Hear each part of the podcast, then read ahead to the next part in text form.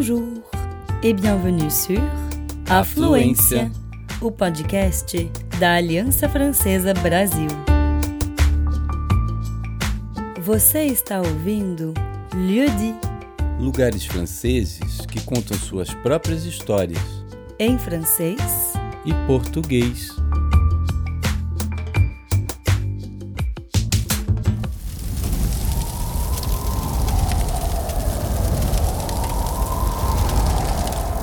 Jamais je n'oublierai ce 15 avril 2019.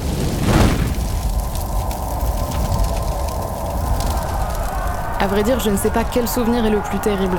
Celui du feu qui a dévoré ma charpente et qui m'a laissé nue à la vue de tous, ou bien la tristesse dans la foule qui m'entourait ce jour-là. Tous ces visages en pleurs tendus vers ma coiffe de flammes, tous ces cris impuissants lorsque ma flèche est tombée et qu'elle a transpercé mon cœur. La flèche principale de la cathédrale est tombée il y a quelques instants. Feuer in Pariser Kathedrale Notre-Dame. Matthias Wert in der Nähe von Notre-Dame. Matthias, ist der Brand unter Kontrolle? La grande question, c'est euh, quel est l'état, euh, des- quelle est l'étendue des dommages? Pourtant, j'en ai connu d'autres des catastrophes. Quand on a vécu aussi longtemps que moi, planté au cœur de Paris, je peux vous dire qu'on en a vu. Des tempêtes, des inondations, sans parler des crues de la Seine montées jusqu'à mes portes, des révolutions, des guerres, des sacres, des enterrements. Tous ces rois, tous ces présidents, je les ai tous vus défiler. Je ne peux pas tout vous raconter, on y passerait des jours, et sans doute des nuits.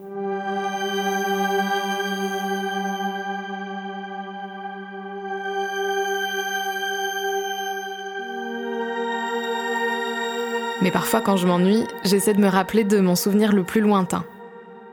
Je sais que je suis née ici, sur l'île de la Cité, en 1163. C'était une autre époque, Paris n'était même pas capitale, et moi je n'étais qu'une idée née dans la tête de l'évêque Maurice de Sully. Maurice voulait qu'on érige la plus grande et la plus belle des maisons pour son Dieu. Une maison qui s'étirerait vers le ciel, comme si elle pouvait le toucher, et qui laisserait entrer la lumière divine par ses vitraux colorés. Je dois dire qu'au départ, tout le monde m'a pris pour un fou. Mais très vite, les hommes se sont mis au travail.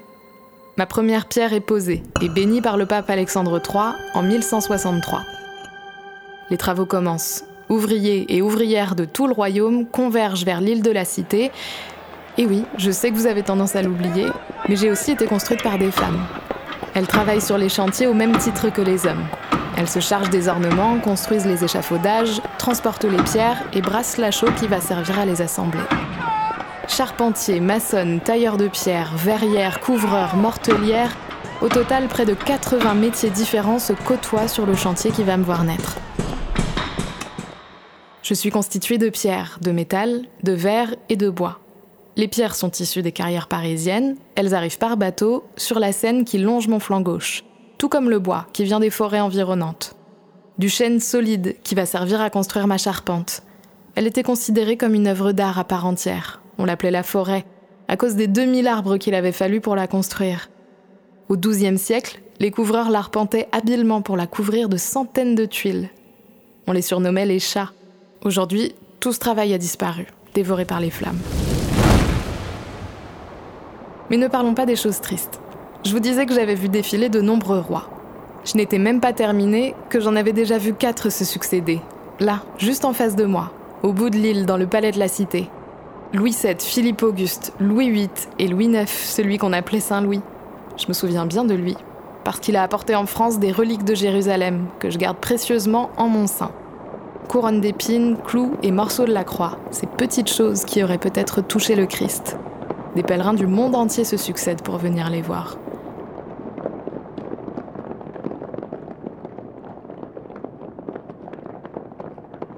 Mais ne vous y trompez pas, ils viennent aussi pour me voir moi. Au fil de ma construction qui dure plus de 150 ans, même les Parisiens se déplacent pour m'admirer.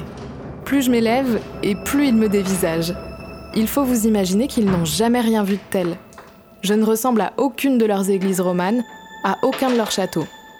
Je suis plus fine, plus légère, et sans me vanter plus élégante, avec mes longues colonnes et mes arcs brisés.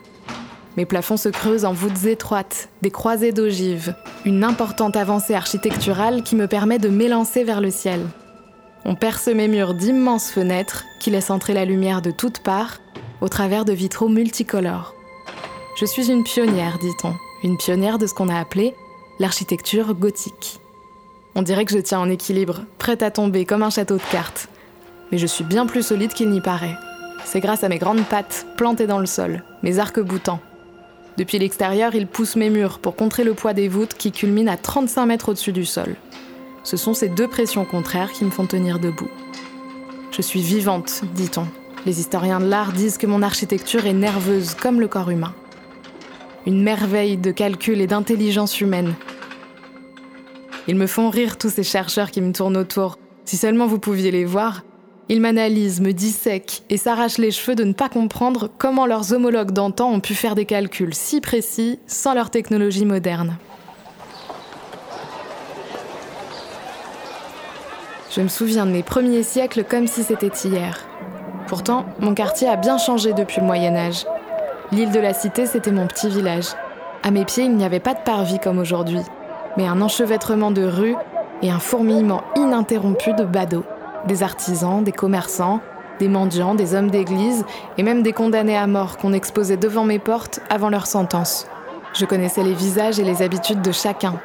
À force de les observer, je pouvais même prédire leur comportement. Surtout que la population vivait au rythme de mon clocher, qui marquait le début et la fin de la journée. Je le faisais aussi chanter pour la messe et en cas d'événement particulier.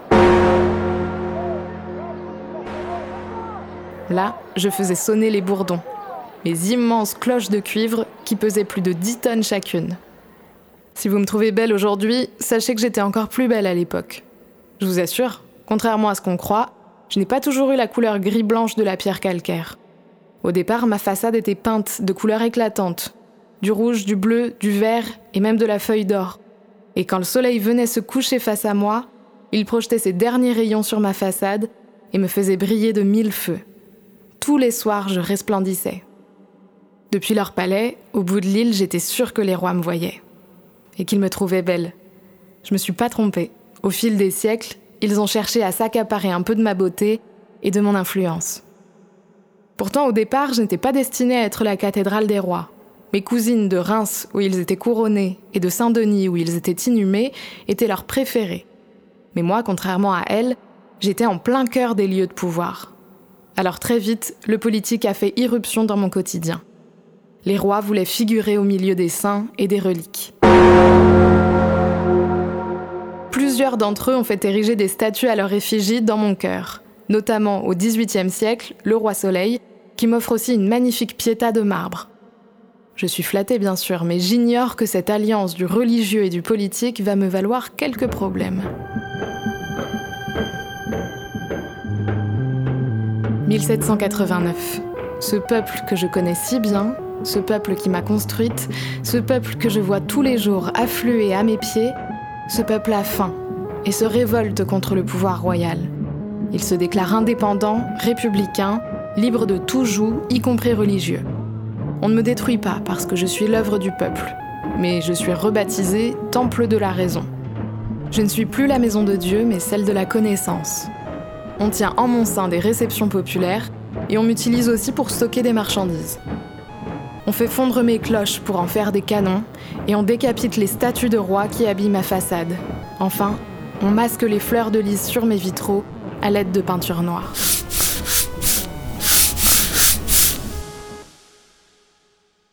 Tout ça n'a pas duré, bien sûr. Quelques années plus tard, Napoléon Ier se fait couronner en grande pompe dans mon cœur. Mais le mal est fait. Je suis abîmée. Mon architecture est depuis longtemps tombée en désuétude. On m'oublie, ou plutôt on m'ignore. On passe devant moi sans même lever la tête. J'aime pas beaucoup parler de cette période. J'étais comme une vieille femme dont on attendait la mort. Mais c'était sans compter sur Victor Hugo. En 700 pages, c'est lui qui me redonne du crédit auprès de l'opinion publique. Son roman Notre-Dame de Paris, qui paraît en 1831, se déroule entre mes murs. La première fois depuis longtemps, on parle de moi, partout. On se rend compte de ma valeur. Il faut me sauver. Les hommes du 19e siècle se prennent de passion pour le Moyen Âge et cherchent à comprendre l'architecture gothique. Enfin, on se met à apprécier mes formes et mes couleurs. Une pétition est lancée par des dizaines de personnages publics, dont Hugo. Et quelques années plus tard, la récemment créée Commission des monuments historiques organise un grand concours pour recruter le meilleur architecte destiné à me remettre en état. Elle en sélectionne deux, Jean-Baptiste Lassu et Eugène Violet-le-Duc. C'est surtout l'œuvre d'Eugène qui va rester dans les mémoires. Fou d'architecture gothique, il me trouve sublime et rêve de me rendre ma gloire d'antan. Mais il n'a pas seulement l'ambition de me restaurer, il veut m'embellir encore. En 1859, c'est lui qui me coiffe d'une superbe flèche qui culmine à 96 mètres. Comme les hommes du Moyen Âge, il cherche à me faire toucher le ciel. Et je dois dire que parfois j'ai l'impression d'y être presque. Le pauvre, s'il avait vu l'incendie et sa création s'écrouler, il ne s'en serait jamais remis. Eugène s'inspire de l'esthétique du Moyen Âge. Il me couvre aussi de petites gargouilles, des animaux fantastiques, des éléphants à griffes, des chiens à pattes d'ours. Je me sens moins seule avec toutes ces chimères qui grouillent sur ma façade. Au même moment, le baron Haussmann, préfet de la Seine sous Napoléon III, perce de grandes avenues dans Paris et réaménage la ville.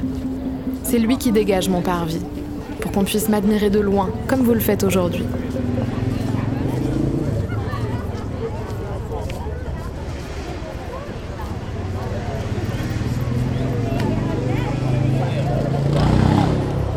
À ce propos, il faut que je dise quelque chose.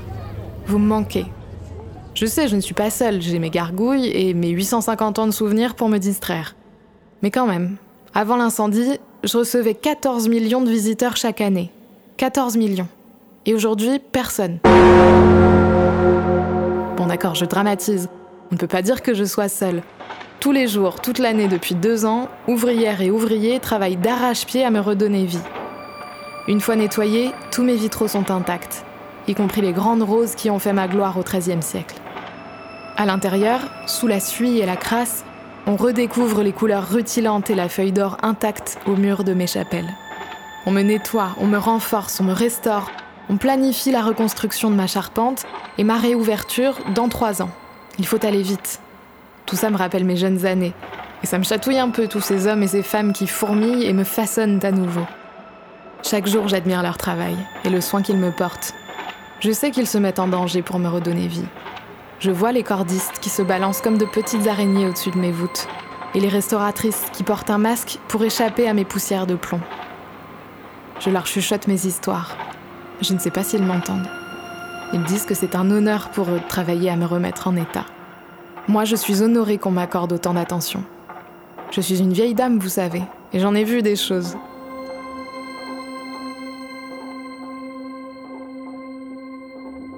Si je vous racontais tout, on y passerait des jours, et sans doute des nuits.